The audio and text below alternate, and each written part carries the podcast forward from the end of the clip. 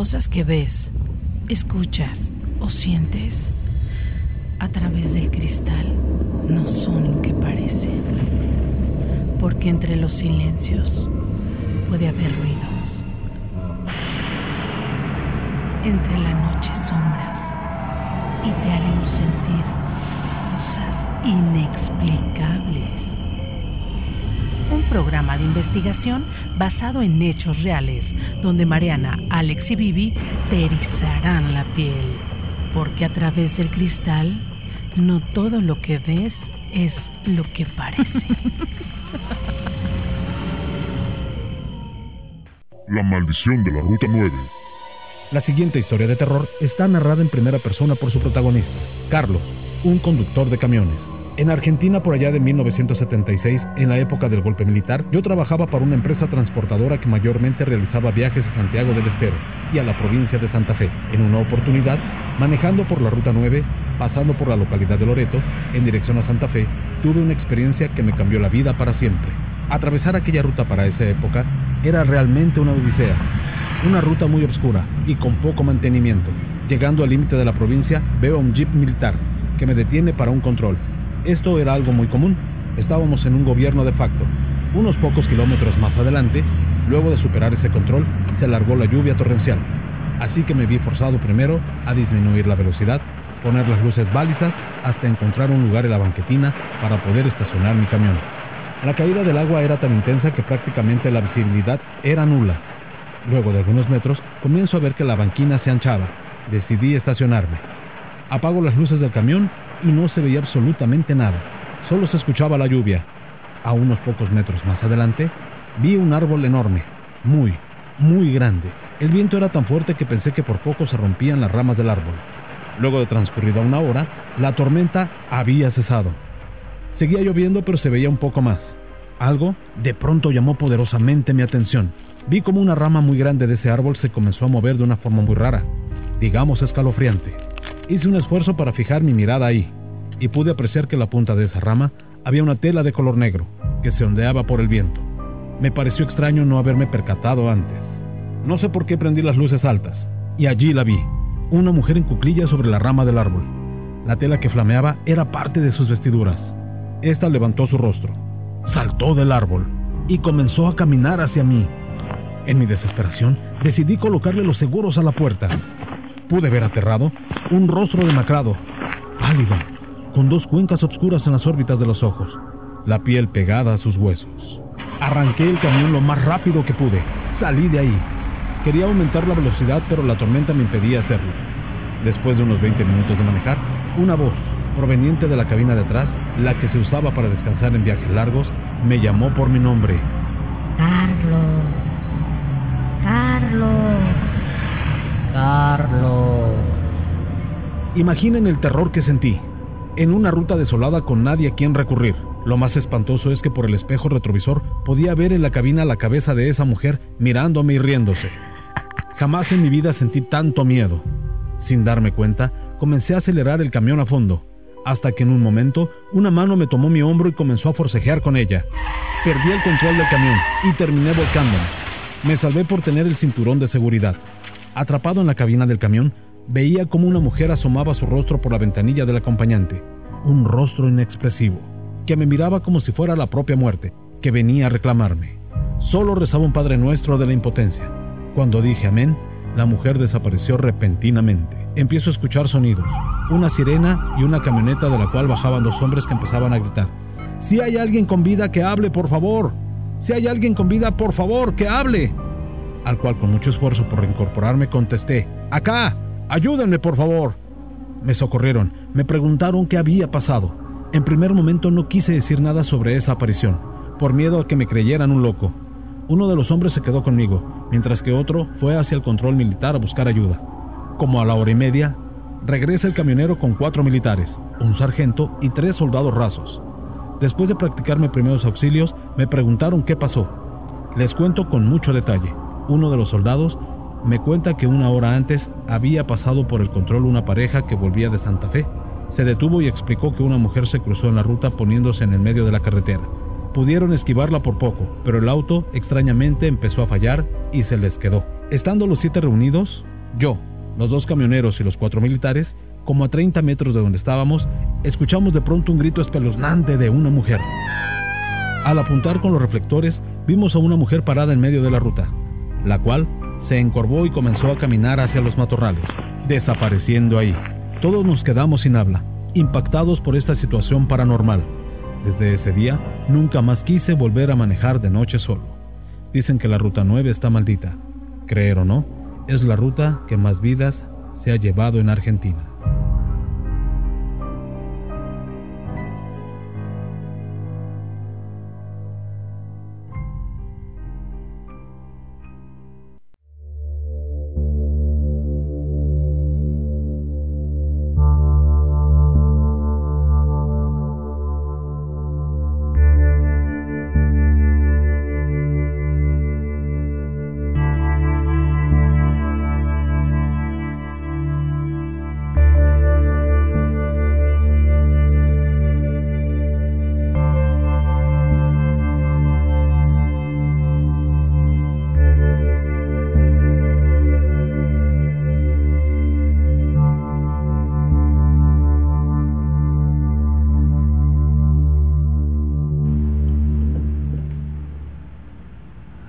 Tal? Muy buenas noches.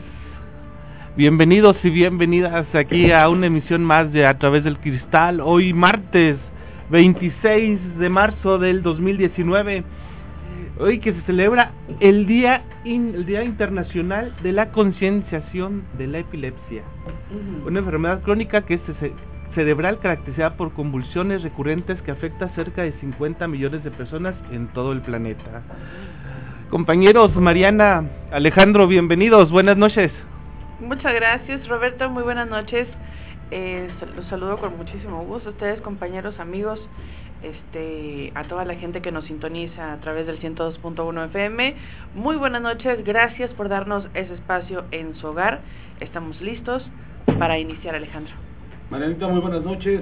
Roberto, muy buenas noches. Un placer, audiencia querida un placer saludarles en este martes, martes 26 de marzo año 2019 y nosotros estamos más que contentos de llegar hasta ustedes, hasta sus hogares, a través del poder de la radio, de las ondas gercianas en el 102.1. Y como siempre, hemos preparado un programa que esperemos sea de su agrado, con muchísimas cosas. Vamos a platicar de algo que a lo largo de la semana se ha estado viralizando en las redes sociales, y es el escalofriante sonido del silbato azteca. Eso está padrísimo. ¿Cómo, logran, ¿Cómo lograron ellos ese ataque psicológico, terrorífico? Así es, que tiene diferentes funciones, ¿eh? diferentes funciones según eh, lo que fuimos investigando y conforme nos iban arrojando la información. Decían que esta gran tribu de guerreros eh, del centro de nuestro país este, era bueno, más que una tribu, era una sociedad de guerreros, una sociedad muy bien diseñada, bien organizada, gracias. Más que una tribu, era una, una sociedad. Este, los aztecas como tal, verdaderamente, ellos hacían este tipo de silbatos con huesos humanos. Lo escalofriante de esto es que el silbato era con, hecho a base de huesos humanos, con una, una figura, es decir, súper escalofriante, le daban la figura de un rostro humano, una calavera, de una calavera. Y era tan poderoso el ruido que hacían que ellos tenían la creencia de que al hacer este tipo de sonidos, este, lo iba, iba, podían despertar al dios de la muerte se va a poner muy interesante. Nada más es la pura entradita. Ojalá estamos, que estamos esperando a nuestra compañera y amiga Vivi. Así es, estamos esperando. ya viene en camino. Ya, viene en camino, sí, sí, sí. Ya saben que Vivi siempre anda presente. Sí, sí, sí, siempre está presente. Así es que Vivi, te esperamos. Entonces, pues yo les traigo un poquito acerca de este pánico que se apoderó de la gente en los Emiratos Árabes. Es que vieron la aparición de un misterioso agujero en el cielo las imágenes son pues son impresionantes y la gente obviamente pues muy asustada. Este habla mucho acerca del fin de los días. Platicábamos la vez pasada de la luna de gusano que fue hace algunos días que platicaba Roberto y están diciendo que esta luna obviamente pues habla del de algún cambio de algún fin también de algún ciclo puede ser. Muchos dicen que de la humanidad que es un presagio un mal presagio, pues estaremos platicando un poquito acerca de eso y también acerca de el nuevo orden mundial y es que se dice que están tomando el control de internet. Esto es aprobado el artículo 13 en la Unión Europea. Una organización que se apodera de los de este medio más importante, yo creo, a nivel mundial, que es la información que todos tenemos acceso a través de internet. Y se veía venir, hace ya tiempo se decía que, que este nuevo orden mundial controlaría absolutamente todo. Y una herramienta tan poderosa, tan poderosa como es la información, tenía, tenía que estar controlada. Entonces, hay detrás de toda la información que nosotros subimos a las redes, eh, muchísimas personas, muchísimas personas involucradas con el manejo de esta información. Muchas veces lo hemos visto, a lo mejor pensamos que si yo te mando una fotografía o te mando un mensaje, solamente la vas a ver tú.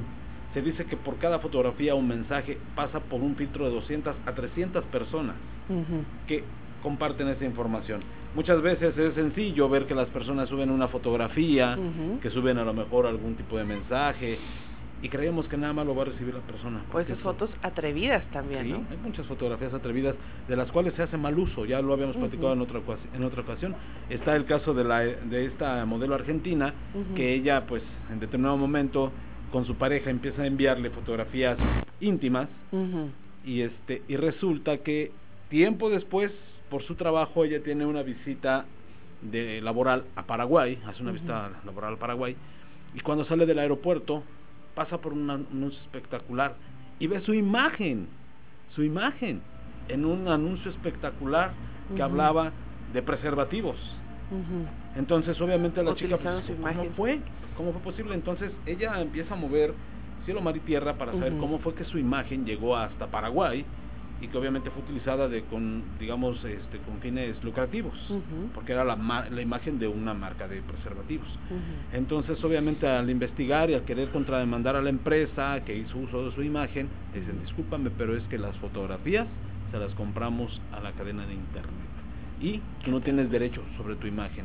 Los derechos al entrar a las redes sociales ya no son tuyos. Ya no son tuyos. Desde el momento en que tú estás aceptando términos y condiciones que nunca nos damos a la tarea de leer, no, nadie. Nadie, nadie lo hacemos.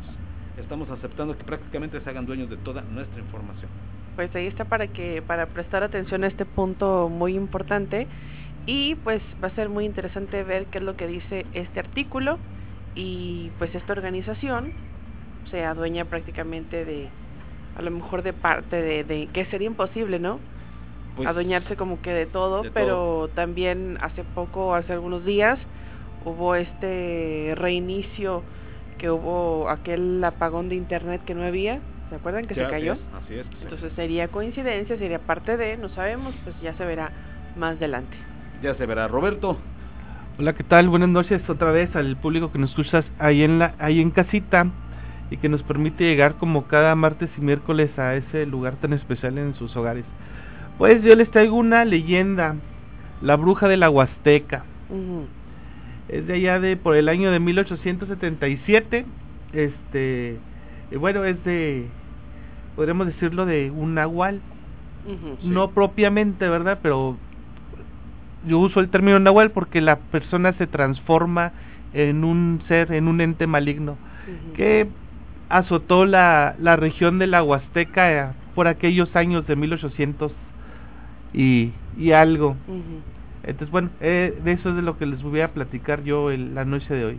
Ok, perfecto, pues muy interesante. A mí me hicieron llegar una historia que con mucho gusto voy a, a compartirles este en un momentito más, en un ratito más y es una pues una experiencia este paranormal acerca de un niño acerca de un niño y las apariciones de un niño con mucho gusto. Ahorita las voy a este, a relatar un poquito así de forma mm, general porque sí está un poquito amplia pero muchas gracias a Blanquis que nos envía esta historia y que fue verdad dice según ella verdad así que bueno pues para el que la vive así es. es verdad es real. Claro habrá diferentes opiniones en relación a estos temas toda la vida verdad lo acabas de decir exacto o sea para quien lo vive es real independientemente de todo lo que se gira alrededor, de todo lo que se mencione, pues para la persona que lo está viendo real. Fíjate que el cuento de la leyenda con la que abrimos el programa el día de hoy fue un, nos fuimos un poco más internacionales.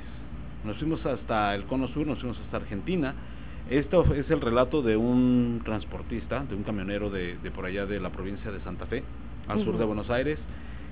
Y él narra de una forma un tanto escalofriante cuál fue esta experiencia. Porque realmente en la, en la época de la dictadura allá en Argentina, pues todo el, país estaba controlado por militares.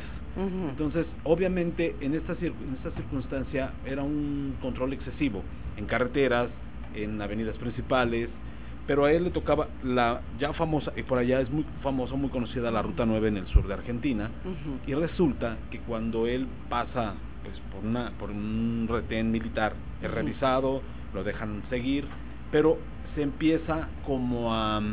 empieza, ah, genial, empieza como a caer muchísima, muchísima agua, una lluvia tremenda, que lo orilla, lo obliga a orillarse en la carretera y a lo lejos ve un árbol enorme, un árbol que más o menos lo comparan con el árbol del Tule en Oaxaca, es un árbol tremendo, de grandes dimensiones.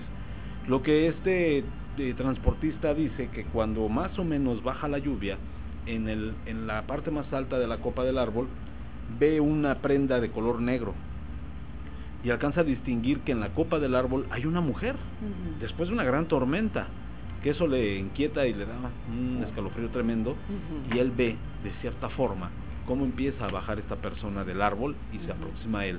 Entonces, obviamente, él eh, entra en pánico, intenta huir en este camión de transporte, cuando menos en una barranca, perdón, al dar la vuelta en una curva, se da cuenta a través del espejo retrovisor que la llevaba en la cabina y que lo, le mencionaba por su nombre. Escuchamos que respondía al nombre de Carlos. Entonces, obviamente, cuando él eh, se percata de que tiene esta entidad dentro de su unidad, este, esta, este ente, esta entidad, este, este ser malevo, intenta jalonearlo del brazo y empiezan a forcejear y él pierde el control de la unidad y se va a un barranco que afortunadamente no pierde la vida porque llevaba puesto el cinturón de seguridad muy importante por ciento por cierto este entonces cuando esto sucede él logra pedir eh, eh, ayuda pero tenía como cierto miedo de, da- de decirle a los militares porque acaban de hecho se escucha en, en la narración que llega una ambulancia a asistirlo porque se llegan a percatar de que, que la unidad cayó al barranco este él logra salir con vida sale de cierta forma bien pero tenía cierto miedo de decirle a los militares que era lo que había sucedido. Entonces esta leyenda o esta anécdota coincide, coincide un poco con lo que bien dices. Hasta dónde es real para ti. ¿Quién, de quién más te lo va a creer Porque acuérdate que hay a veces apariciones en los cuales o nada más una persona ve aquel evento, aquel ser, o bien a veces asegura, y nos ha pasado a nosotros aquí en Aquí instalaciones, hay momentos en que en el mismo instante sentimos todos algo, ya sea un Sí. ruido, ya sea una presencia, pero es muy curioso que al mismo tiempo reaccionamos todos. todos y lo hemos platicado en diferentes ocasiones con nuestro amigo Roberto o sea dice, no a mí no me ha pasado nada Ajá. yo llevo mucho tiempo aquí yo no me ha tocado ver nada a lo mejor de todo el equipo yo soy el que menos tiempo tiene y ya me ha tocado ver un montón de cosas Más, exacto. ¿no? Lo vimos precisamente en el video que subimos en la oficina de programación. En el momento en el que avientan la grabadora. teníamos poco con el programa. Fue el primer día, de hecho. Fue Fue cuando abrimos, día, fue el primer día. Cuando abrimos el programa, nos aventaron la grabadora en la, en, la oficina de programación. Y que la gente ahí- pudiese pensar que estaba mal acomodada, pero Claro. no. Está sobre una mesa completamente apoyada, Sí, así es. entonces se cae de y se ve clarísimo. y como lo dijimos varias veces, ¿no? Es una grabadora pesada, Ajá. que bien claro decimos, o sea, es- estaba bien sujeta, que incluso cuando llegamos al día siguiente a, a nuestras labores, yo no quise moverla, yo quería que eh, el equipo se diera cuenta que estaba tirada, Ajá. como quedó, y varios de los compañeros, entre ellos Alberto Castillo de los 40, este, Vivi Maines, entre muchos, incluyéndote, varios llegaron a la oficina a checar si verdaderamente había sido un truco mío. Y le sugerimos a nuestro a nuestro queridísimo compañero a, a Edson que nos hiciera el favor de pasar el video. Entonces se ve claramente cómo Ujú. se- es aventada con violencia, o sea, no sale volando por los aires, pero sí se ve cómo la, la avientan con fuerza y que no solamente se ve que cae, sino que sí es un poco aventada porque incluso llega a mover el abanico, mueve un poco el abanico y eso es algo que pues nos ha dejado como con esa esa sensación de que no todos tenemos la virtud o la mala suerte de poder ver o escuchar. Algo así. Muchos dicen, yo no creo porque a mí nunca me ha tocado ver. Y, me- y dice, yo trabajo en hospitales. Recordarás que en los primeros programas se comunicó con nosotros el velador del panteón y él me decía, "Mm, yo tengo muchos años trabajando en eso y a mí no me ha tocado ver nada. Ajá. O Sí sea, me acuerdo. Y nosotros fuimos y en el momento que fuimos escuchamos muchas cosas. O sea, Y es- sentimos la, sentimos. la temperatura. ¿Cómo bajó que la bajaba. temperatura? ¿Lo recuerdas? Perfecto, me acuerdo de eso. Es momento de volver a salir, nosotros encantados de reci- recibir sus invitaciones para salir a donde quieran. Pero Sí. antes vamos a un corte, ¿les parece? Vámonos a un corte y regresamos con más. Están escuchando. A través. Del cristal.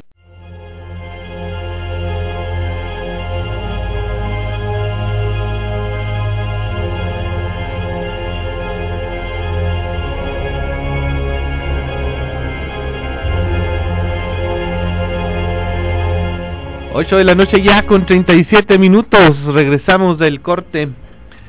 Y seguimos con más aquí a través del cristal, Alejandro. Así Mariana. es, Robert, Marianita, pues ya estamos de vuelta en a través del cristal, las Ujú. 8 de la noche con 36 minutos, en una noche que ya empieza a sentir el calor, de- el calor de la primavera. ¿eh? Sí. Ya se empieza a dejar sentir el, el calor de la primavera y bueno, pues verdaderamente un, un clima que todavía es agradable. Si usted va manejando ya rumbo a casita después de una larga jornada laboral, disfrútelo, tenga mucha precaución, eh, recuerde abrocharse a la vida con el cinturón de seguridad. Así es, es. muy importante. Y vamos a platicar un poquito acerca de lo que les platicamos al principio del programa, que es el escalofriante sonido que, que emana del silbato azteca. Una breve descripción de este silbato, realmente es impotente, digo impotente, no, imponente, es muy imponente cómo se escucha este sonido tan aterrador, tan escalofriante, que intimidaba a las otras, digamos, a, los contrarios, a las otras tribus. A donde iba, avanzaban los aztecas, llevaban ese silbato. Pero también era para rendirle eh, culto a- al dios de la muerte. Si un guerrero era destacado en la guerra, era sacrificado para poder pasar a la inmortalidad, pero para despertar a este dios de la muerte, obviamente tenían que tocar este silbato, que dicho sea de paso, verdaderamente usted puede escuchar un ruido muy aterrador. Si hay pequeñitos alrededor de usted, les sugerimos que lo retiren, porque verdaderamente el, ru- el ruido es bastante, bastante escalofriante. Así es que, si me lo permiten, Claro que sí, vamos a escucharlo. Alejandro. Mi estimado Roberto, si nos haces el favorzote.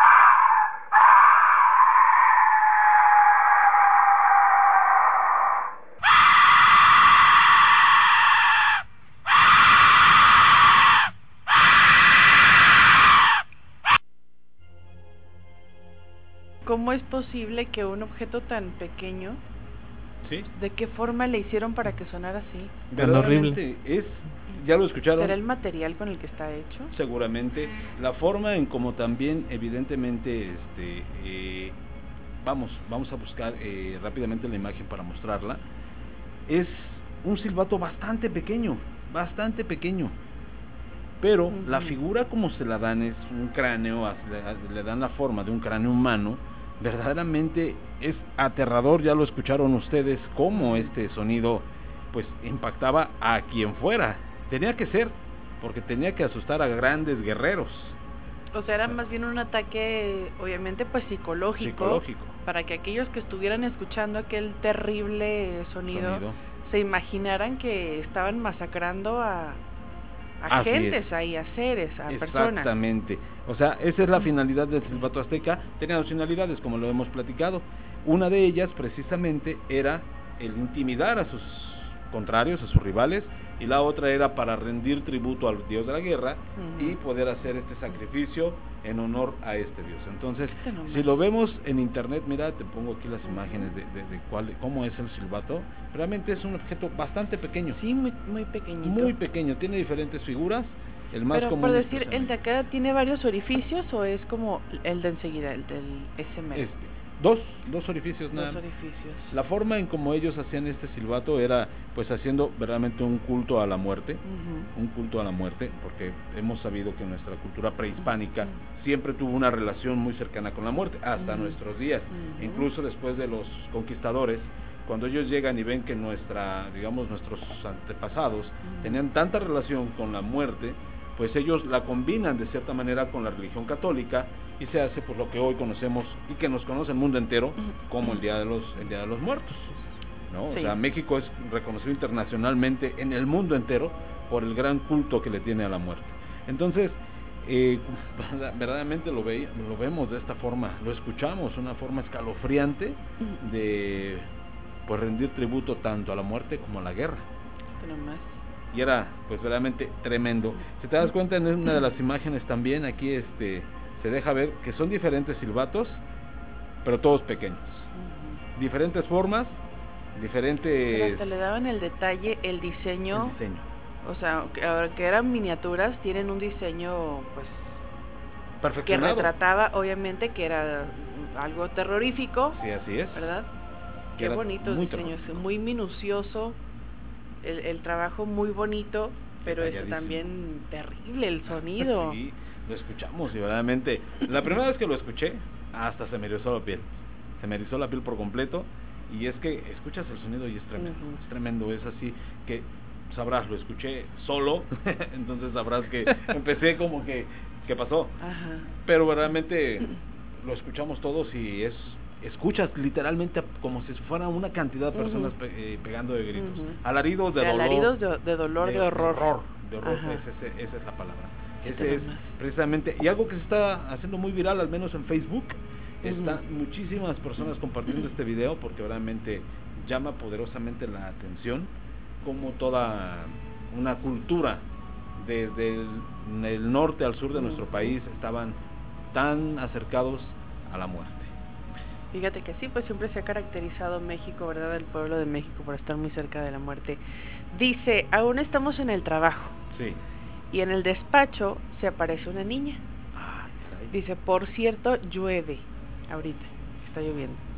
Dice, aquí se asustaron a la primera cuando escucharon, yo creo, el, el sonido del silbato, que suena horrible. Saludos para nuestros amigos. Envíenos sus mensajes. Sí, los invitamos a que nos envíen su mensaje, ¿te parece? Claro que sí. Márquenos, por favor, ahí está el sonido de nueva cuenta. Ponlo, Roberto.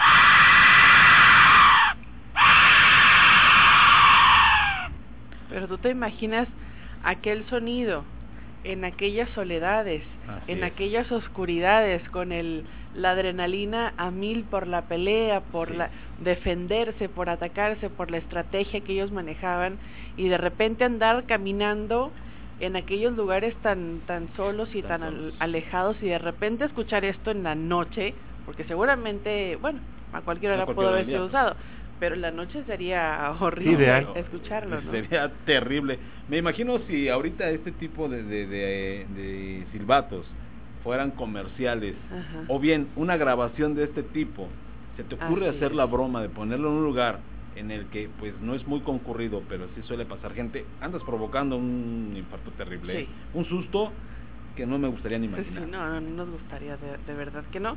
Y bueno, pues ahí está un, de verdad un interesantísimo tema, como estas civilizaciones, pues con nula tecnología, Sí, que es. nosotros ahora presumimos de tener, ¿no? Ostentamos de tener tecnología y avances y demás, que si bien se logran muchas cosas, pero ellos con su simple eh, diseño, eh, ve tú a saber de qué forma llevaron ellos a la práctica o, o o lograron hacer este artefacto, ¿no? Fíjate ¿Con que- qué conocimientos? o- Exactamente, eso es lo que te iba a comentar. ¿Con qué conocimiento?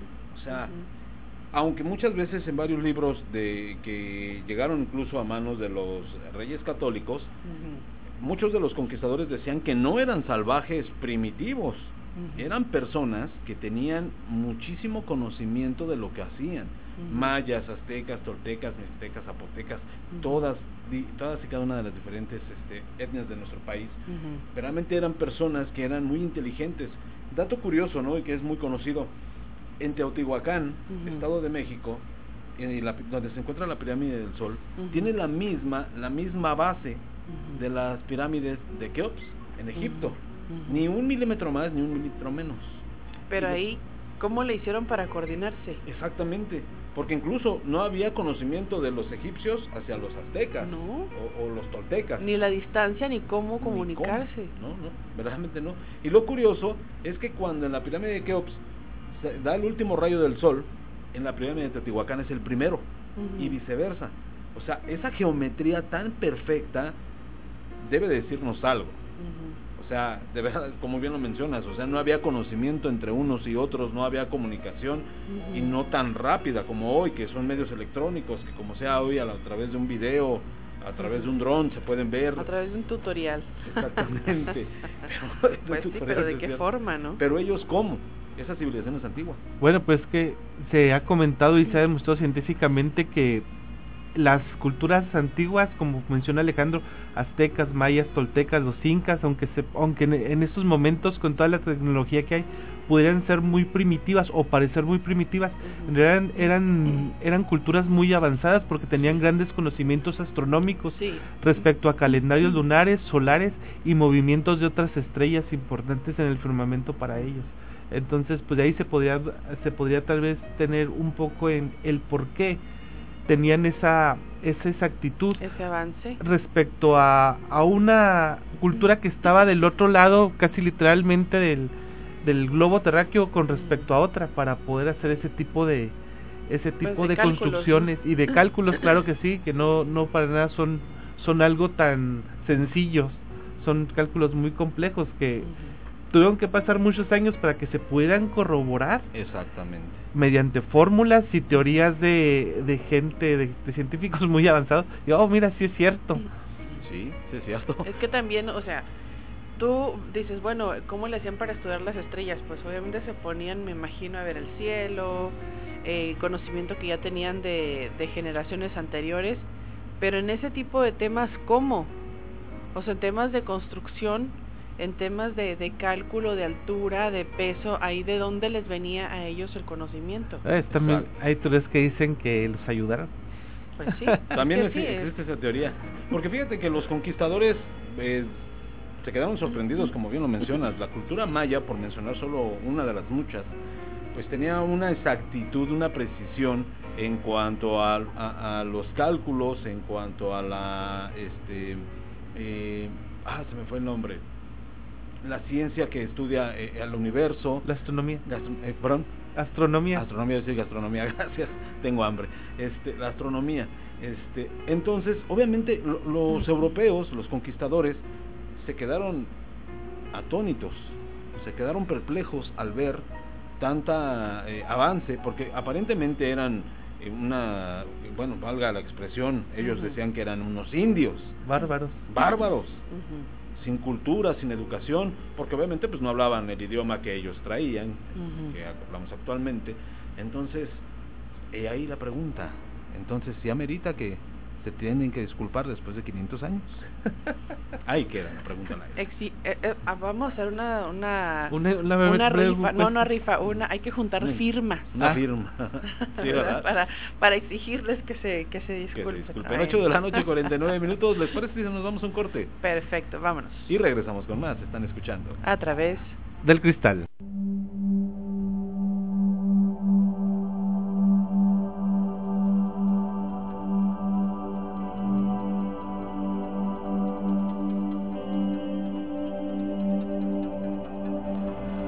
Ocho de la noche ya con 54 minutos, 6 minutos antes de las 9 de la noche. La temperatura en Delicias, señoras y señoritas, 23 grados. Ay, qué bien. Así es que... 23 primaverales grados. Qué rico. Así es. Ya extrañábamos estas temperaturas, hermanos, yo, no sé ustedes. Fíjate que yo soy más amante de, del frío. A mí me encantan las temperaturas gélidas. Pero, verdaderamente, pues estas temperaturas también son muy ricas, ¿no? Se Sí. antoja a lo mejor hacer cosas diferentes como ir a nadar o a lo mejor andar en ropa un poco más cómoda. Claro. Pero sí es bastante, bastante rico. Así es. Fíjate que nos hacen una preguntita, no sé si con esta pregunta ligar un tema que es muy interesante. Dice nuestra amiga, ¿sabrán la razón por la que las almas se aparecen? Pues la creencia en, en fantasmas es un fenómeno universal, ¿no? El- desde los inicios, pienso, del, Claro. del ser humano, incluso hay, hay este registros en las cuevas, hay pruebas de que los pues los aborígenes o el ser humano desde hace miles de años se metían en las cuevas e interpretaban algunos cantos, entonces han encontrado en las cuevas ciertas resonancias acústicas Sí. y visuales, ¿no? Ellos se metían a ciertas eh, cuevas para experimentar fenómenos, se dice, paranormales, ¿no? porque había cierta acústica en esos lugares, Así es. este, incluso las, las sombras ellos se, se iluminaban o se lo usaban con la, con estas, este, Antorchas podrían pues ser. con antorchas y, y las rocas de las de las cuevas pues producían ciertos efectos visuales no entonces desde el comienzo de la historia este el- al hombre al ser humano le ha gustado como que em, meterte a ese a ese mundo experimentarlo almas perdidas que rezan algunas que cantan este sin necesidad de, de conjuros por parte de a lo mejor de alguna persona aparecen almas que a veces eh, parecieron morir, o sea, o murieron al parecer sin algún perdón, Sí. que dicen que esos son los factores. Cuando la persona ya sea se quedó con algún pendiente de realizar aquí, o bien este sin pedir perdón. Que también suena pues, También. razonable. Entonces también este dice que, que algunos de esos espíritus pues no saben na- dónde están dónde se encuentran, en qué lugar están, no saben nada de, de Dios, de Jesucristo, de la iglesia. A lo mejor no tienen esa esa conciencia se dice que son seres que están perdidos, Sí, claro. O en el limbo. En el limbo. ajá, que se han quedado atorados, ¿no? Entonces es muy curioso. Y según el diccionario Webster, la palabra significa, o la palabra fantasma, significa el alma de una persona muerta o un espíritu sin cuerpo. Eso parece encajar con el uso eh, popular del término, por lo que pues es lo que se así se define, no fantasma como una persona que a lo mejor estuvo, pero que se quedó atorada de alguna forma. Debemos tener en cuenta entonces que fantasma no se refiere a un ángel, Así es. no se refiere a un demonio, Eh, no es un poltergeist, tampoco es un extraterrestre. No. O sea, es, es algo que está ahí, es una especie de energía que se queda atorada. Incluso dicen aquellos que saben ver, entre comillas, este tipo de fenómenos, ellos sienten las energías, ¿no? Cuando entran a algún lugar, como a lo mejor nos ha pasado a todos, que de repente entras a algún lugar y sientes algo. Entonces no necesariamente tienes que verlo, Así es. sino que lo percibes como fenómenos como el, el descenso de la temperatura, esa, esa sensación de que no estás solo. Sí. Sí, es ¿No? cierto. ¿Y cuántas veces hemos pasado por eso? Varios de nosotros. Ujú. Fíjate que en algunas ocasiones lo platicamos de una manera muy abierta. Este, resulta que bien lo mencionas. Llegas a ver en alguna fotografía, Así llegas es. a ver en algún video, e incluso llegas a pensar que alguien caminó, que alguien pasó, este, y que generalmente si te das cuenta en muchas de las, digamos en las películas, cuando esto es llevado a la pantalla grande, algo debe de haber, Ajá. de tal manera en que la energía siempre es mostrada de, de igual forma, una entidad luminosa, este, diminuta, porque como bien lo explican en, en la misma película de La sombra del amor, La sombra del amor, dicen, ya no tienes cuerpo, ya solo eres energía, crees que todavía traes ropa, crees que todavía tienes piernas, crees que todavía tienes cabeza, ya no tienes nada de eso. Es lo que tú tenías prestado en, eh, cuando estabas en el mundo de los vivos. ¿Será entonces la conciencia? Podría ser. Porque Me obviamente suena más parecido. dicen que, que somos obviamente pues alma, espíritu, este conciencia, cuerpo, Mente y corazón, así Mente y es. corazón. Sí, es cierto. Muy bien podría ser eso. Y fíjate, mencionas algo muy cierto, ¿no? Te, te comento algo muy breve, algo que se ha escuchado durante muchos años. las personas dicen, ¿por qué una persona al morir, eh, eh, su espíritu queda, digamos, eh, ambulante? Se dice, claro, esto es una teoría, una llana teoría, el que dicen si a lo mejor tú estabas marcado o marcada para vivir 56 años, Ujú. pongamos una edad, y por alguna razón, algún accidente, algo, llegas a perder la vida a los 40, los 16 años restantes te quedas en este mundo Ah. hasta cumplir tu ciclo en la tierra.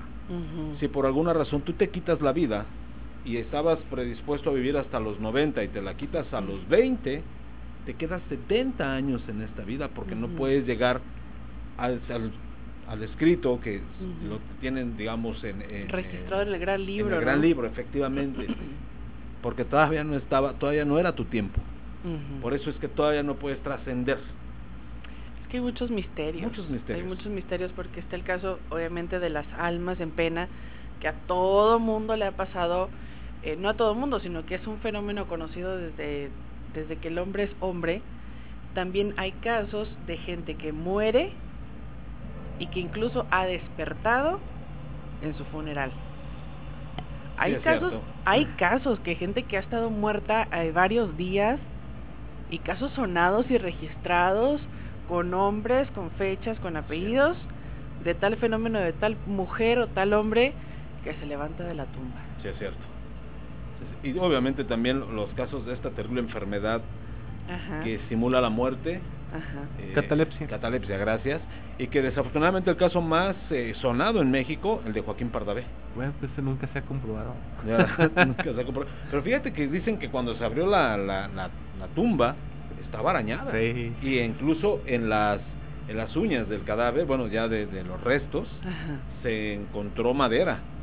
O sea, se encontró madera atorada en las uñas de, de, de lo que fueran los restos de, mortales de Joaquín Pardavé. Bueno, de hecho, antes, mucho antes todavía, cuando sepultaban a las personas, les amarraban un hilito y les ponían una campanita afuera. De hecho, todavía hace poco en Inglaterra ¿Para todavía seguía haciéndose esa vieja tradición. O sea, si te llegaban a enterrar, te ponían, sí, exactamente un Sí, hilito le jalabas y... y por cualquier cosa jalabas y se oía, o sea, es por si, la- dicen por ahí, si por si las moscas, si verdaderamente todavía no te ibas, pues no te fueras de una manera tan terrible. De hecho, incluso en los panteones británicos, sí, debe de ser. En los panteones británicos, la- las, este, digamos, las fosas tenían una, una cierta tubería que se conectaba a las criptas, perdón, a las la tumbas para que fuera un respiradero y pudieras emitir algún tipo de sonido, Ajá. porque eran incluso más holgadas las cajas. Si estabas vivo, pudieras jalar, digamos, la manguerita y ponerte a, a respirar y poder gritar o, hacer algún tipo de, de- de sonido que pudiera, este, que pudiera obviamente... eh, Pues hacerse notar, Hacerse que la gente gracias. escuchara. Imagínate que le hubieran puesto el sonido del silbato azteca, nadie se hubiera acercado. O sea, Todos a correr. Todos a correr. Así exactamente. Pero sí. O sea, imagínate. lo escuchas y que te quedas a que se quede. Ya es no que sabes. fíjense que, eh, bueno, este, esta leyenda Sí, la, la claro. clasifican como leyenda de Joaquín Pardavé.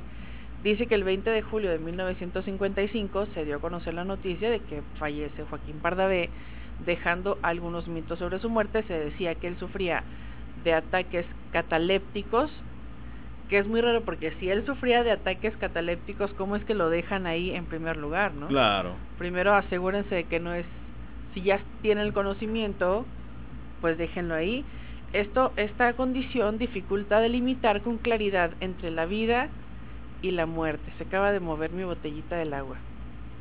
Este, cuando don Joaquín se convierte, se convirtió en presa de este terrible mar, mal, su médico no se encontraba en México y al revisarlo todo coincidía, pues obviamente, de que había muerto. El actor fue velado y posteriormente sepultado en un lote de actores del Panteón Jardín de la Ciudad de México y de allí surge la leyenda urbana de que eh, al momento de dar lectura al testamento se dan cuenta los interesados que el documento fue enterrado junto con el histrión en el bolsillo de su saco, Qué raro, ¿verdad? por lo que procedieron a realizar la exhumación. Por eso se realiza la exhumación entonces, ¿no? Porque no encontraban el, este, este documento. Al sacar toda la tierra, quitar las losas que protegían el ataúd, este quedó visible y al retirar la tapa vieron algo pues escalofriante que era precisamente lo que narraban ahorita. Este, la tela que cubría el ataúd estaba manchada de sangre. El actor estaba boca abajo como buscando apoyo para romper su claustro y abrirse paso entre las toneladas de tierra que lo separaban de la vida. Sus dedos rígidamente contraídos que habían acabado con la piel de su cara, dejándola rasgada y manchada de sangre, pero era muy tarde. Nada podía hacerse más que lamentar una terrible angustia. ¿Habría sido enterrado vivo? Pues hace unos años el sobrino del actor dijo que su tío había muerto por un derrame cerebral, lo cual certificó su médico de cabecera. Pero la leyenda, pues ahí está. Ahí está. Él estaba boca abajo, este, ensangrentado, o sea, con manchas en el, en, el, rostro, aruños y las manos así encarruñaditas. Sí, es cierto. Y es algo, un dato que se me estaba pasando a agregar o argumentar, que cuando verdaderamente abren esta sepultura, bueno, esta cripta, este, lo encuentran boca abajo. Lo encuentran boca abajo y sí, como lo mencionaba, con las uñas repletas de madera y de sangre, porque también se despelleja. De la desesperación. Sí, debe de ser, imagínate. En primera, pues... La sofocación. La sofocación es la palabra. Estar metido en una caja, sin poderte mover. Saber que estás enterrado vivo, que tienes toneladas de tierra encima, que aparentemente parece no parece mucho, pero es un gran peso que no fácil te puedes quitar de encima. Pero ahí la pregunta es, ¿en la persona que lo viste, ¿por qué le pone el documento del testamento en el saco? Eso es lo curioso y, lo que inquieta al saber cuál fue la razón, el por qué eh, le pusieron esto. ¿Habrá sido coincidencia, un malentendido? ¿Habría intereses? ¿Plan con maña? de dinero, que sería lo más seguro, ¿no? De que no se diera a conocer quién se quedaba con la, con la herencia. Un misterio total, la muerte de Joaquín Pardavé. Híjole, pues sí, sí estuvo de verdad muy interesante el dato. Vamos a un corte Vamos y al cuento. Y regresamos con más. A través del cristal. Esta es la historia de Susana, una joven que desde niña imaginó el día de su boda completamente de ensueño. La historia que usted escuchará está basada en hechos reales. Corría el mes de octubre del año 2000 y su sueño parecía empezar a cumplirse. El lugar es la parroquia del Señor de los Rayos. Todo está dispuesto sin embargo, ya han pasado más de 20 minutos de que debía comenzar la ceremonia. Poco a poco, la desesperación se fue transformando en lágrimas. Humillada y llena de rabia, huye maldiciendo el día que nació su prometido Juan.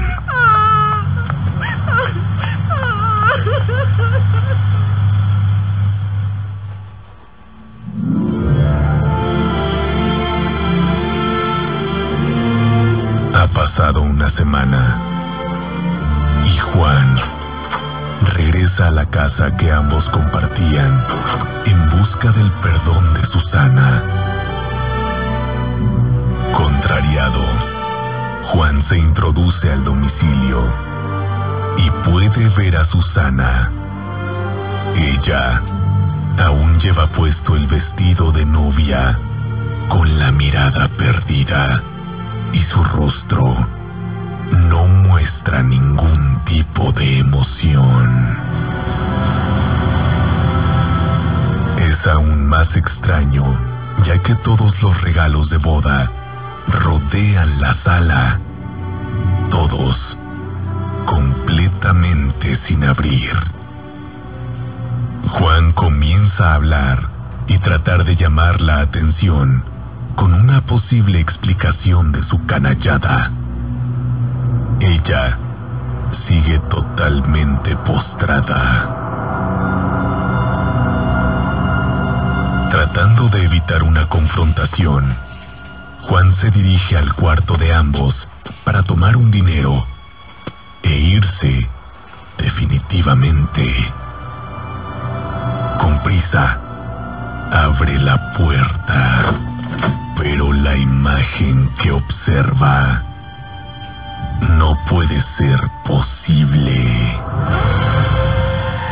Frente a él, en la cama yace ya sin vida y con signos de total descomposición el cuerpo de Susana. En su mano izquierda tenía el ramo de la boda y en la derecha un frasco de pastillas.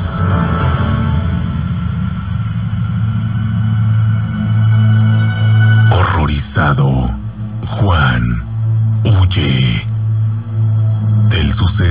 hay evidencias, pero han sido las tres familias posteriores que llegaron a habitar esta casa, las cuales no han podido soportar los sonidos que asemejan el llanto de una mujer.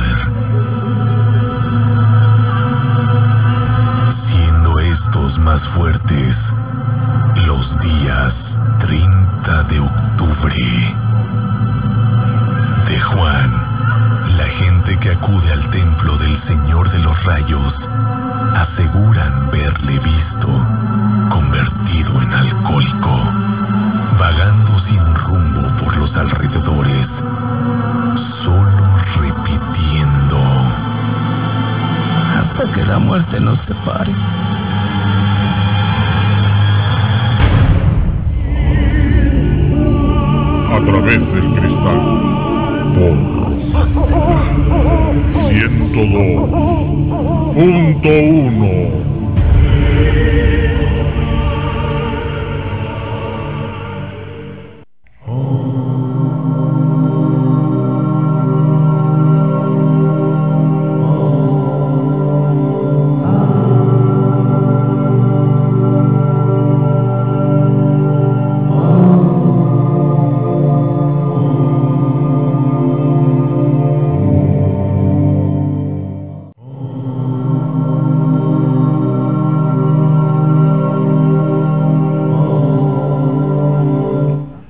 La noche ya con 19 minutos, las 9.19.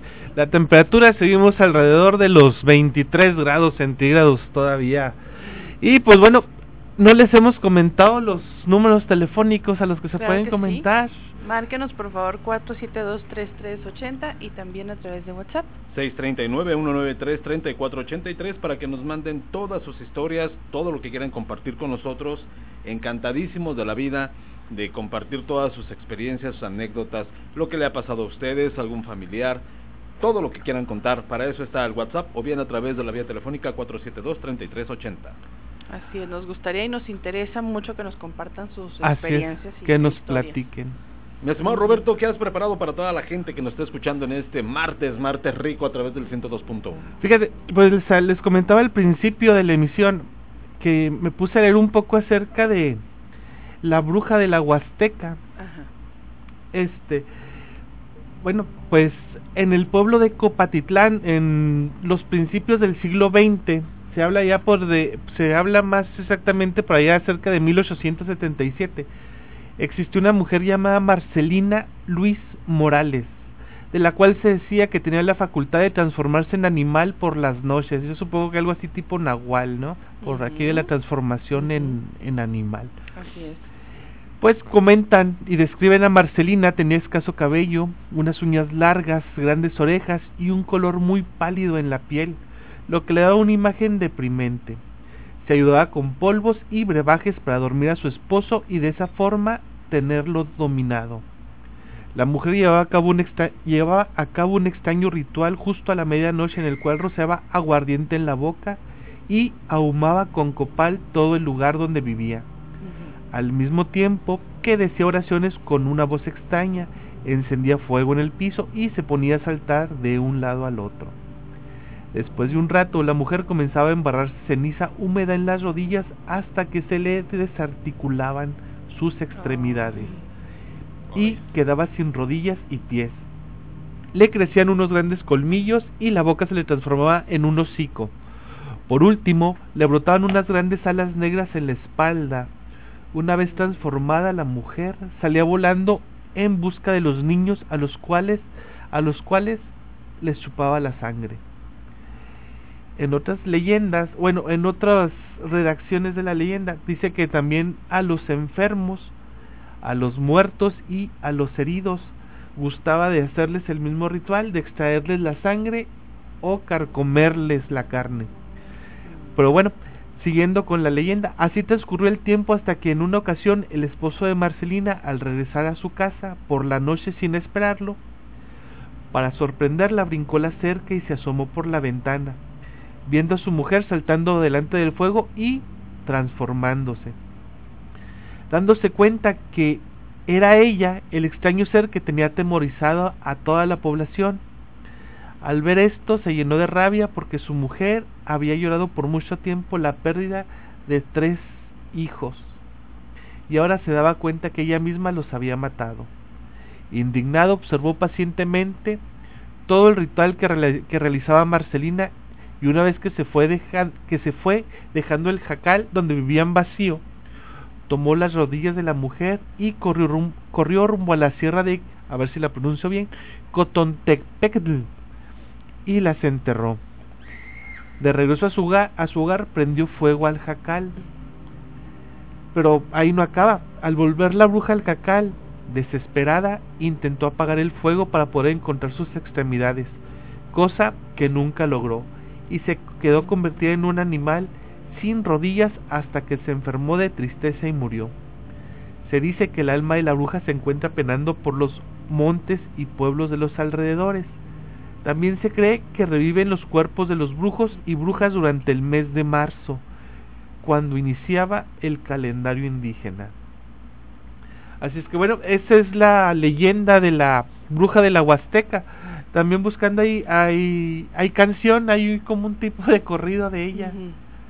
Este, pues bueno, es muy interesante la historia por por cómo se va dando la transformación de la mujer y todo todo se habla que se le se le pudiera achacar a ella cerca de veinte mil muertes aproximadamente. Por aquellos años. Que le achacaban, se las achacan a, la una epidemia de viruela, pero pues ya con esos datos dicen que posiblemente pues haya sido ella la que dio cuenta de todas estas personas. Qué terrible, ¿no? O sea, Se, le desarticulaban las... ¿Se haz de cuenta que se le dislocaban las rodillas? Después de eso se las quitaba y se transformaba. Mi estimado Robert, si me permites, voy a poner una fracción de los cantores de Alba que cantan La Bruja de la Huasteca.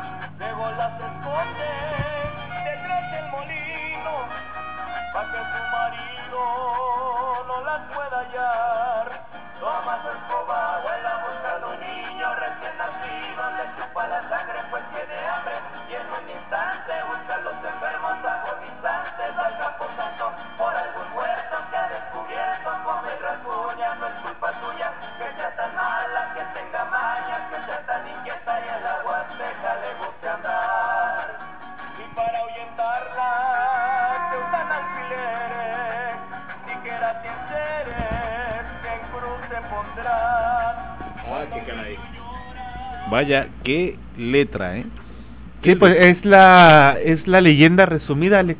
Sí, sí, sí. Fíjate. Así es que, pues bueno, este Ahí está el dato. Ahí No, está el es dato. que nomás imagínate que se disloca las extremidades, Sí. se las arranca y Se las se arranca. transforma. Este, le crecen colmillos, le salen alas. Es, como bien lo dices, la canción es la historia resumida. Así es. Busca a un bebé recién nacido para chuparle la sangre Le succiona la sangre. y va a los cementerios a buscar cadáveres. cadáveres, para, com- para devorarlos Para también. devorarlos también. Dicen que la gente no la enfrenta a ella Sí. porque todos tenían, eh, todos pensaban que era, o ya tenían la sospecha que era ella, pero no la, no la enfrentan por temor, Claro, por temor a, a algo, a que les fuera a hacer algo, a que los fuera a matar, a... Pero qué impresión que el corrido también narra el hecho que se Bueno, es quitaba- guapango, no, no es, Bueno, cor- un es guapango, perdón, guapango. perdón, perdón. Este, se quitaba las las piernas, ¿no? Que se- lo que comentabas tú ahorita. Así es. o sea, la canción es... Y Sí, y la versión más extendida sí comenta eso también. Las, las piernas las esconde detrás de un molino para que el marido no las encuentre. Se comenta en otra historia un poco más extensa, dice, este, el marido llega de un baile, Ajá. muy contento, quiere sorprender a su mujer cuando la ve haciendo este ritual. Y es cuando él se da cuenta de lo que ella hizo con sus hijos, con tres de sus hijos, que los había devorado, porque también cuenta que por noche era tal su apetito que por noche se devoraba tres o cuatro niños. Ajá. Así es que pues imagínate. Ay, no, qué, Lo qué puedo- terrible. es parte del folclore de... de México. Así es. Y pues qué bueno, terrible historia. O sea, nada más para hacer inspiración de un guapango, es que es algo muy fuerte en la región. Sí. La o sea, región que de es la Huasteca. dominio popular, ¿verdad? Sí, así es. Ujú. Es ya como un dominio popular. Y Realmente, sea como lo sabemos, no, la, la región de la Huasteca está dividida en diferentes estados de la República, aunque los más populares es obviamente la Huasteca Potosina, Ujú. la Huasteca Hidalguense y la Huasteca Veracruzana. Aunque por allá me parece que hay otros tres estados más involucrados en la Huasteca. Pero todos encierran un misticismo tremendo, tremendo. Realmente la, la Huasteca, la región centro centro-oeste de nuestro país, es una región que tú la recorres y desde el momento en el que tienes este contacto con una naturaleza extrema, da de qué pensar, porque muchas veces se oyen sonidos que no relacionas con lo coherente. Me- le digo, en el particular caso, hace muchos años tuve la oportunidad de visitar la Huasteca Potosina y la Huasteca Hidalguense, y en la cima de, la- de las montañas, pues escuchas como lo que escuchamos ahorita de fondo, que es nuestro fondo, alaridos, gritos, quejas. Pues muchos dicen, no, pues es, es que aquí adelante hay un rancho, pudo haber sido un burrito, pudo haber sido un caballo, pero hay otros que no se explican, otros dicen que son tecolotes, búhos, en fin, No, pues imagínate para dar con el sonido. sí, Se presta mucho para que pues divagues un poquito con la imaginación, así es. pero es cierto que la gente que vive en esos lugares conoce todos esos sonidos y todos esos ruidos. Y si esas personas que conocen no saben qué es, pues Sí, claro. imagínate. Los que somos de fuera, ¿cómo podemos lidiar con eso? no? Ajá. O sea, cuando tú vas a un lugar y no conoces, por ejemplo, lo digo con todo respeto, aquí en el estado de Chihuahua me han hablado muy particularmente de un, de un lugar, el lugar de las brujas, y realmente yo no he tomado así como la decisión de ir, porque hay que tenerle respeto, ¿no? No, no quiere uno ir a, a- por curioso, por, por, por chismoso, sino a investigar, a nutrirse de información para poderla difundir, Claro. compartir, es todo, o sea, no pretende uno Una ir- visión objetiva de las Así cosas es. también, ¿no? Claro, cuando les decimos a la gente, cuando le decimos a la gente que nos inviten a las casas embrujadas, a los teatros, a donde sea, nosotros estamos encantados de ir. No es con la finalidad de retar ninguna fuerza, no es con la finalidad de, de burlarnos de absolutamente nada, sino de, documen- de documentarnos. Es. documentarnos y poder transmitir a la gente o compartir con la gente, pues todo lo que, pues Lo, sé, que lo que se experimenta, nos- ¿no? Exactamente, toda la información que recopilemos. Y poderle decir, ¿sabe qué? Bueno, trajimos toda esta información y la compartimos con usted. Nada más. Entonces, como bien lo mencionas, ¿no, mi Robert? Eh, eh, esta, esta, este caso de la bruja de la Huasteca, pues es tan importante que pues ya está grabada en, en- en- y musicalizada Padrísimo. Padrísimo. Así de en un guapango. en un guapango. Las 9 de la noche con 30 minutos. ¿Qué les parece si vamos rapidísimo a identificarnos y obviamente prestarles una atención a nuestros patrocinadores y regresamos con más? Claro que sí, están escuchando. A través del cristal.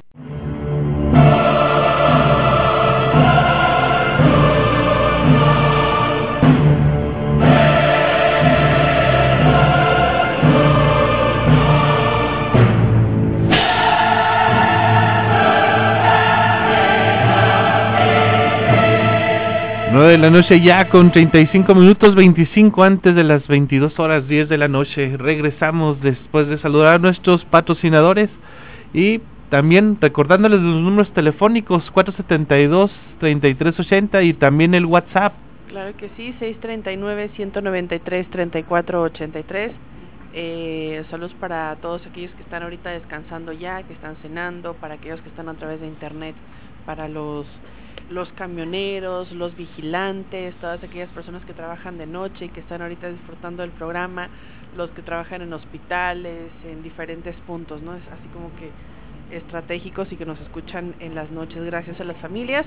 Fíjense que eh, se han dado mucha información en relación a extrañas, ya lo hemos platicado, a extrañas em, formas de las nubes en el cielo. Hay muchas fotografías desde rostros, ojos, eh, formas geométricas, cosas muy extrañas en el cielo.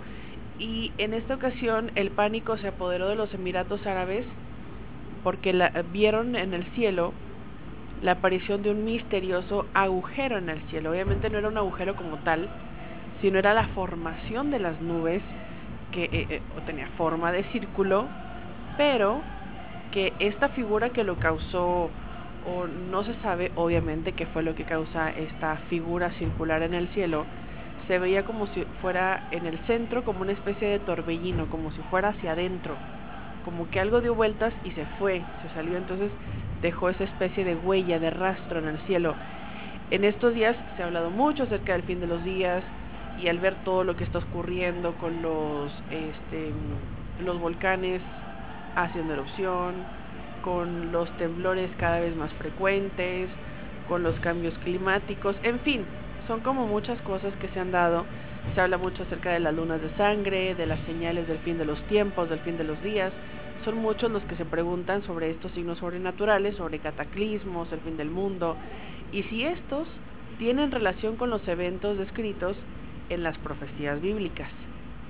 Doctrinalmente diferentes grupos cristianos tienen puntos de vista muy diferentes con respecto al fin de los tiempos. Sin embargo, la profecía está en la Biblia y pues de ahí viene la frase tiempo del fin.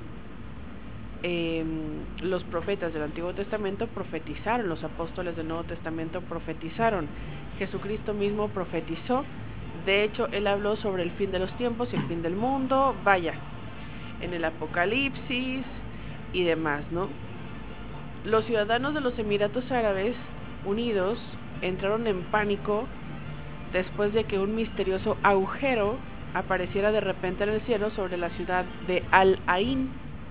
Este hace unos unos días, según lo publica el periódico Gulf News, o sea, lo, lo publica un medio informativo, oficial, oficial. Y este extraño fenómeno era circular y emergió en el cielo claro dentro de una nube cerca de la frontera con Oman, como si alguien hubiera perforado un agujero en la atmósfera. Poco después comenzaron a surgir todo tipo de, de videos mostrando este misterioso agujero en el cielo, con innumerables usuarios diciendo que parecía como si Dios hubiera tirado una piedra en el lago. es curioso la sí, es curioso el comparativo, ¿no? Mientras que otros reflexionaron sobre el extraño fenómeno que era una señal del fin de los tiempos. Sin embargo, el astrónomo y meteorólogo Ebrahim Al-Harwan publicó un breve video del agujero en Twitter, o sea, una persona que conoce de este tipo de fenómenos, especialista en los temas, a través de su cuenta de Twitter oficial, él saca este video y agrega que el fenómeno raro y hermoso se denomina Sky Punch o False Streak Hole. Al-Harwan aclaró rápidamente el misterio con una explicación científica para el desconcertante agujero. Entonces ahí tiene que ver pues una explicación ahí con términos científicos y demás, pero él dice que eso es un fenómeno natural, raro, pero natural. Los cristales de congelación perturban la capa, causan esta eh, congelación a su alrededor. Y bueno, pero esta explicación pues no ha convencido a los, a los creyentes de las profecías bíblicas, ¿no? Que se juran que se trata, que aseguran, se trata claramente de una señal apocalíptica, además señalan que el verdadero fin de los tiempos tendrá lugar el 21 de diciembre de este año. Otra vez, una nueva fecha que pues ya hemos visto y hemos sabido de, de fechas anteriores que indican el final de los tiempos y pareciera que o algo sucede o no son las oficiales o pero lo que sí es que pues la gente sigue expectante no acerca de los fenómenos tan raros que a veces eh, se producen y en la misma naturaleza no que, que, no no tienen explicación. Salen estos científicos a aclarar los puntos pero mucha gente pues se queda con la idea. pensando en otra cosa. por supuesto. Fíjate que este tipo de fenómenos que se aparecen en el cielo eh, llaman poderosamente la atención. En esta ocasión tocó en los Emiratos Árabes Unidos, pero hace alrededor de una década tocó en Colombia, en donde, eh, lo habíamos platicado en otra ocasión, se había pues visualizado la imagen de una persona que, caminando en el cielo, que muchos luego pues, inmediatamente dijeron que se trataba de, del Redentor, ¿no? Entonces, también obviamente era un fenómeno que salieron a explicar que se hace precisamente con los cambios de clima, los choques de calor y frío, y pero la gente se queda con la idea, pues la idea un poco más fantástica. Pues es que también, o sea, achacarle al, a eso la figura de una persona, o sea, humanoide, ¿no? Sí, le encuentran figura, rostro, nombre, eh, todo. O sea, me inquieta a veces o me sorprende, mejor dicho, a veces la, la, imaginación de la gente, ¿no? Y con todo respeto, por supuesto, ellos son libres de creer en lo que quieran, pero lo digo con mucho respeto, porque ha sucedido cuántas veces hasta en un pan aseguran ver la imagen de un santo, ver la imagen de, del Redentor o de, de, alguna virgen o a lo mejor en un árbol o en una mancha en el piso. Y que la iglesia, que es encargada precisamente también de descifrar si aquello es un milagro o no, pues por lo general nunca acepta nunca lo aceptado. muy pocas veces en muy pocas ocasiones la iglesia católica ha aceptado que este tipo de fenómenos tengan algo que ver con lo, lo santo verdad así es no impresionante de verdad. Dice una personita que nos envió un mensajito. Dice hola buenas noches. ¿cuándo eh, vienen al panteón de Naica pasan cosas paranormales como una mujer que baila desnuda en llamas de fuego y le aplauden gente rara. Ah, caray. Ah, caray, eso es, Eso yo no me la sabía. No, ni Pero bueno, pues, sería interesante, ¿verdad? Ya estamos viendo aquí que tanto Vivi como Roberto están levantando la mano para ir, nosotros encantados. Aquí los, aquí este, nosotros operamos. Sí, nosotros operamos. Dicen Vivi y Roberto que ellos van, bueno, pues nosotros encantados, nosotros aquí operamos. Y fue la primera que dijo, ¿eh? Que dijo yo, me apunto, yo voy. Así es que bueno. Pues, si me lo permiten, quiero mandar saludos hasta Puebla. En Puebla nos están escuchando a través de internet. Puebla de Los Ángeles. Puebla de Los Ángeles, una hermosa ciudad que también tiene muchísimas historias por contar. En Puebla pasan también cantidad de cosas. Al igual, saludos a Rosy Rivera allá en Guadalajara que también está escuchando y a nuestro amigo y compañero Pepe Mata. Pepe, recupérate pronto, Pepito, para que ya estés al 100%.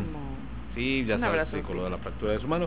Y fíjate, retomando el tema, con todo el respeto, dicho sea de paso, hay veces que, no sé si denominarlo fanatismo, pero sí lo denominaría a veces como una mm, creencia desas eh, desasorbada, cuando en un vaso, en un florero, en un plato, en un, como lo decía hace rato, en una tortilla, se ha llegado a creer que, que este, pues aparece, aparece una imagen de algún santo, alguna deidad, pero este, a veces creo que nos dejamos llevar por eso. La pues tortilla incluso la, la, han llegado, me ha tocado verlo. La llegan, la tortilla como tal, a, a, ponerle, verdaderamente no sé qué, qué, qué sustancia le, ponen para que no se pudra. Ah, ok, para conservarla. Para conservarla y la encierran en una vitrina. O sea, y verdaderamente la gente adora una tortilla Ajá. por lo que se puede apreciar o por lo que la gente supone que están viendo. Claro, lo digo con todo respeto. Y eso es algo de lo que vemos en el cielo de, Claro. de- de los Emiratos Árabes. Muchos dicen que ya eran los invasores de otros planetas, de otras galaxias, que ya venían a esclavizar a la raza humana, otros que ya eran el fin de los tiempos, que ya tenía que llegar el que habría de nacer, muchas cosas. Y sale la ciencia y dice, momento, solamente fue esto. O sea, párenle a su carro, Ujú. párenle a los memes, tranquilos, todos No. podemos seguir Pero también es cierto que hay veces que la misma ciencia se queda sin poder explicar, Explicar, las claro que sí, claro que sí. Entonces ahí es donde entra esa fina línea, ¿verdad? De la, del escepticismo, de decir, bueno, entonces, ¿qué está pasando? ¿Y qué tanto Pues les no. puedes creer y qué tanto no? Así es. También, sí es cierto, que tanto podemos creer una cosa, lo que nos dice la ciencia, Así y otra, que es. lo que nos dice también, obviamente, la religión. 9 de la noche con 45 minutos, vamos rápidamente a un corte más y regresamos porque todavía hay muchísimo más que están escuchando. A través. Del cristal.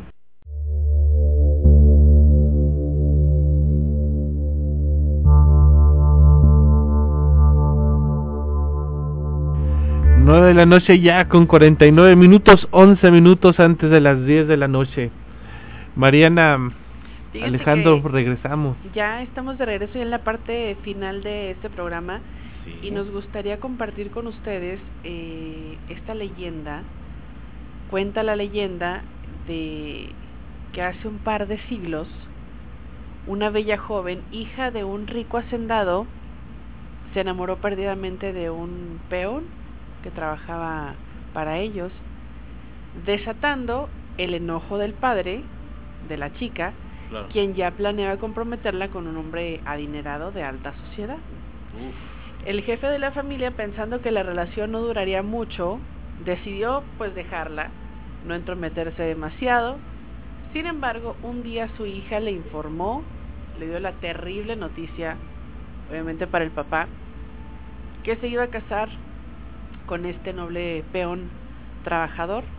El gran día de la boda llegó, el papá mandó a llamar a su hija, mandó a llamar a su hija antes de salir a la iglesia para darle su regalo.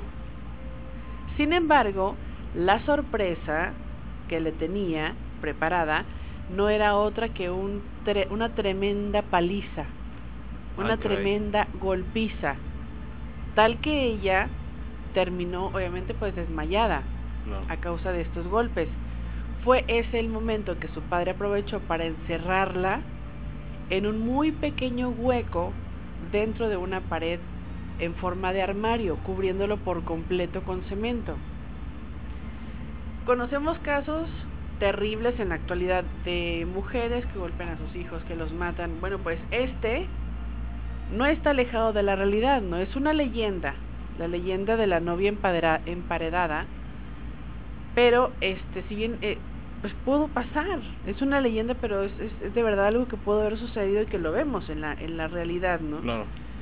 Entonces, eh, lo que hace el, el papá es que la, la mete en un hueco dentro de una pared en forma de armario, cubriéndolo por completo de cemento, de forma que la pobre chica, aún con vida, quedó ahí, entre las paredes. Los gritos de lamento que seguramente escuchaban y ella pues lanzaba, nunca fueron escuchados y de ella no se supo más hasta mucho tiempo después. Años más tarde, la casa fue vendida y tras realizarle una remodelación, las paredes tuvieron que ser tiradas. Fue ahí cuando encontraron por fin el cadáver aún con el vestido de novia, obviamente pues lleno de sangre, los restos obviamente de la sangre, que eh, su padre al darle esa tremenda golpiza, ella quedó con el vestido, quedó ahí con una expresión terrible porque incluso pues es, la imagen de esta mujer eh, se dice que es la imagen de un de un rostro completamente desfigurado con este con el vestido rasgado no y con todas estas señales de violencia que a manos de su propio padre ella sufrió y bueno después de que la casa la vendieron tumbaron las paredes y fue cuando encuentran el cadáver terrible con el vestido de esta mujer vestido de novia de aquella mujer que lo único que deseaba era ser feliz y pues muere a manos de su padre. Todos hubiéramos pensado que ese momento el espíritu descansaría, sin embargo no es así, pues hasta la fecha la gente que vive en ese rumbo comenta haberla visto caminando por las calles en la madrugada e inclusive cámaras de seguridad que ahora hay en el lugar también han captado la presencia de quien ahora es solo un alma en pena. Actualmente ese lugar se encuentra ubicado en el centro del lugar de Ixtapaluca. Ahí está en el está al lado del Palacio Municipal, Sí. ahí donde está este lugar donde se encuentra eh, donde estuvo el cuerpo de esta mujer de esta mujer. eh, asesinada a manos de su padre a golpes y lo que hace él es desaparecerla, eh, meterla en la, en la pared, enterrarla, cubrirla para que nadie la encontrara jamás y ahí, ahí quedar luego después imagínate con el tiempo descubrir las personas el resto Ah. de eh, la- el cuerpo momi- momificado de esta mujer con el vestido de novia pues terrible no esa es la, la triste historia pero pues lamentablemente real Dices que tuvo este- lugar en este Ixtapaluca. Ixtapaluca Estado de México. ajá es lo que Ay, dice aquí. Ixtapaluca Vaya. pero te imaginas aquel aquel cuadro de aquellas personas que encuentran de repente el cuerpo de esta mujer de es. esta novia qué terrible no Tremendo, tremendo, tremendo, verdaderamente un caso escalofriante y que pierde la vida por de manos de su padre sí por interponerse a sus este, intereses financieros. Fíjate. Muy, muy lamentable, pero muy real y no muy ajeno, desafortunadamente, a esta triste realidad. no sé si alcance a compartir esta otra Por favor. esta otra historia que nos envían a través de WhatsApp dice eh, un día un día primero de noviembre del 2018 Julia fue al panteón a visitar la tumba de su padre. La arreglaba la llenaba de flores. Siempre iba el día primero porque no le gustaba que hubiera tanta gente. En, fin ese día ella se sentó en una gran piedra que estaba a un costado de la tumba. Casi no había gente, así que se puso a platicar con su padre, obviamente pues que estaba en la tumba, de repente Claro. detrás de ella estaba un niño como de unos ocho años, de repente ella sintió la presencia, volteó y era un niño. A ella se le hizo extraño porque el niño estaba solo y ella le preguntó que qué hacía ahí, Claro. que dónde estaban los papás. El pequeño contestó que no sabía.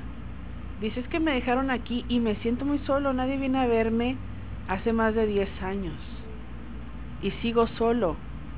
Cuando ella escuchó eso, se levantó en seco y un tanto este titubeante y con los ojos pues desorbitados, asustada, le preguntó, "¿De dónde vienes?" Y él con su dedito apuntaba hacia una tumba muy vieja y muy descuidada. Julia quiso correr, quiso gritar, pero estaba paralizada del miedo del terror, no se podía mover. Claro. Se acercó lentamente a esa tumba y decía el nombre de Pedrito Elizondo, 1998-2008. Y el niño le dijo, yo me llamo Pedrito, ¿y tú? Entonces ella le contestó, espero, esperó un poco para asimilarlo y después de un rato ella pensó, a lo mejor necesita ayuda para poder descansar, así que le dijo, ¿qué es lo que quieres? Y él le contestó, quiero ver a mi mamá. Ella me trataba mal, pero no era mala. El hombre con el que se juntó, él sí era malo, me, malo. lastimaba, me golpeaba, pero mi madre nunca me creyó. Cuando se lo decía no me creía. Ella trabajaba todo el tiempo, siempre me dejaba solo con él. Cuando llegaba a casa y me encontraba todo golpeado, él le mentía. Le decía que me había caído jugando de la bicicleta y ella le creía. Dice, yo, llor- yo lloraba mucho desde los cinco años, me empezó a maltratar, tanto que a los ocho ya no sentía los golpes o las cosas que él me hacía. Un buen día tomé un veneno que mamá guardaba para los insectos que vi en casa y como no había nada, nadie, la oscuridad llegó. Pobre niño, exclamó Julia, ¿y tu mamá dónde está? Pedrito le dijo dónde vivían y con detalle lo que vio cerca de su casa. No sé si todavía viva ahí, pero me gustaría verla de nuevo. ¿Me puedes ayudar para volverla a ver?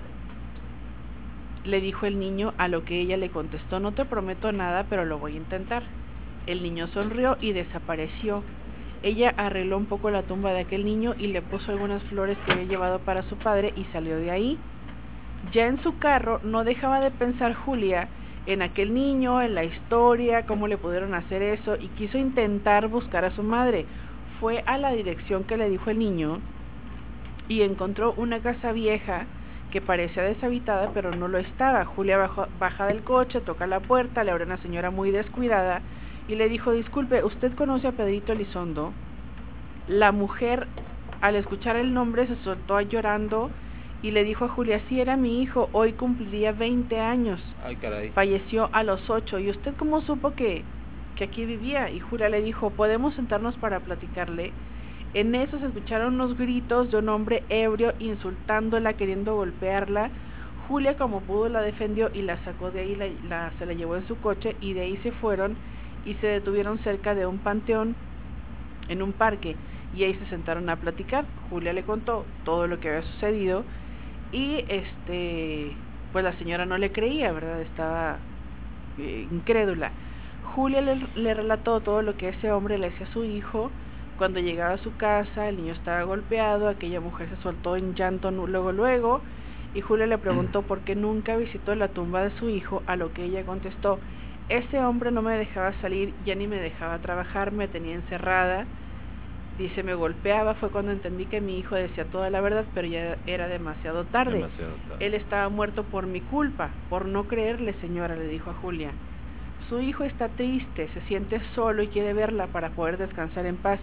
Vamos, está cerca del panteón. Y la señora le dijo, necesito pedirle perdón a mi hijo, ¿no? Llegaron al panteón, se acercaron a aquella tumba y ella comenzó a llorar, a pedirle perdón a gritos a su hijo. Ella le decía, perdóname por no creerte, perdóname por haber metido a un monstruo en nuestra familia. Y Julia la vio tan arrepentida que la dejó sola y salió a comprar unas flores para que ella arreglara la tumba del pequeño. No tardó ni 20 minutos en volver y vio a la señora recostada, medio cuerpo sobre aquella tumba, pero sin un solo ruido. Ni sollozos ni nada. Julia se acercó le, le, habló, pero ella no contestaba, su cabello cubría su cara. Julia insistía, ¿se encuentra usted bien? Le levanté el cabello y su rostro tenía una sonrisa. La mujer estaba muerta sobre la tumba de su hijo. Julia nunca supo qué pasó en esos 20 minutos que salió y ya no quiso saber más, reportó el hallazgo a los vigilantes y ellos se encargaron del resto.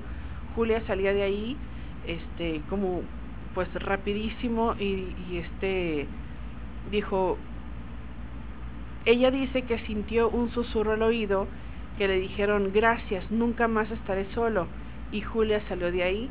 Los siguientes años y en la fecha que visitaron el panteón no ha vuelto a verlo, solo deja un ramo de flores en su tumba, ya con su madre en ella. Al poner las flores se suelta una, un vientecito, entonces ella dice que es la presencia de este de este hijo. Y pues bueno ahí está el relato de, de esta mujer de lo que sucedió con esta historia tan tremenda de maltrato de sufrimiento. La mujer muere en la tumba de su hijo con una sonrisa. Ay caray. Que te lleva a pensar que obviamente pues tuvo algún tipo de contacto con él. Definitivamente y, y a lo mejor te puede llevar a pensar también uh -huh. que solamente se estaba esperando ese momento, ¿no? Así es, para despedirse. Qué lamentable, qué caso tan triste y qué caso tan real. Así es. Porque muchas veces no sabemos a quién estamos dejando entrar a casa. Hay que tener mucho cuidado. Mucho cuidado. A veces nos perdemos tanto, nos perdemos tanto en el amor, en la necesidad de cariño de una pareja, que cerramos los ojos ante el maltrato, ante el abuso, de, de, hombres y mujeres, ¿eh? Uh -huh. esto no tiene género. El abuso, uh -huh. el maltrato y la falta de respeto no tiene género. Uh -huh. Siempre se puede llegar a creer que este eh, que la ejerce el hombre. ¿no? Es exactamente, que la violencia y, y, todo esto que conlleva lo ejerce el hombre, pero no, también ha tocado el No, caso de muchas mujeres que han este, precisamente eh, acabado con la vida de muchos niños, porque desafortunadamente lo voy a decir como se oye, se oye muy mal, pero lo voy a decir, porque les llegan a estorbar para sus planes. Eh, eh, estaremos de acuerdo, por ejemplo, el caso de la película El sexto sentido, este cuando el caso de la, de la señora que mata a la niña y que ya iba por la segunda, ya iba por la más pequeñita, entonces es desafortunado, pero sobre todo porque es real. Que es Sí, es tan real. triste. Hace unos pocos dio el caso de una mujer que, que mató a su bebé porque no dejaba de llorar. Ah, Entonces dices tú, es un- son cosas tremendas, ¿no? Tremendas que no te, no puedes entender el por qué una madre o un padre o una persona atenta contra un ser indefenso como lo es un niño, una niña.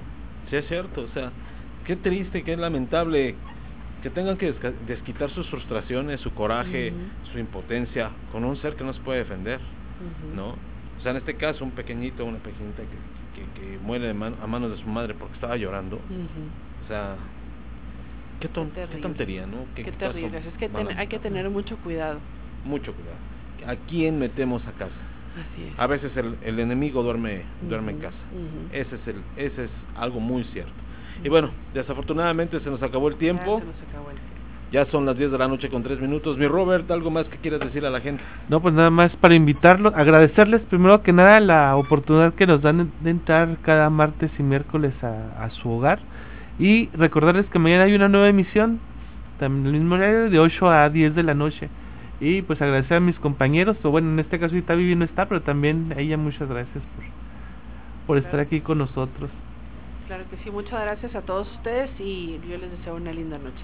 Muchísimas gracias. Bueno, pues en la ausencia de nuestra compañera Vivi Maines, que desafortunadamente hoy nos pudo, no nos pudo acompañar, que ya mañana seguro estoy de que así será. Le mandamos mucha buena vibra, que se mejore.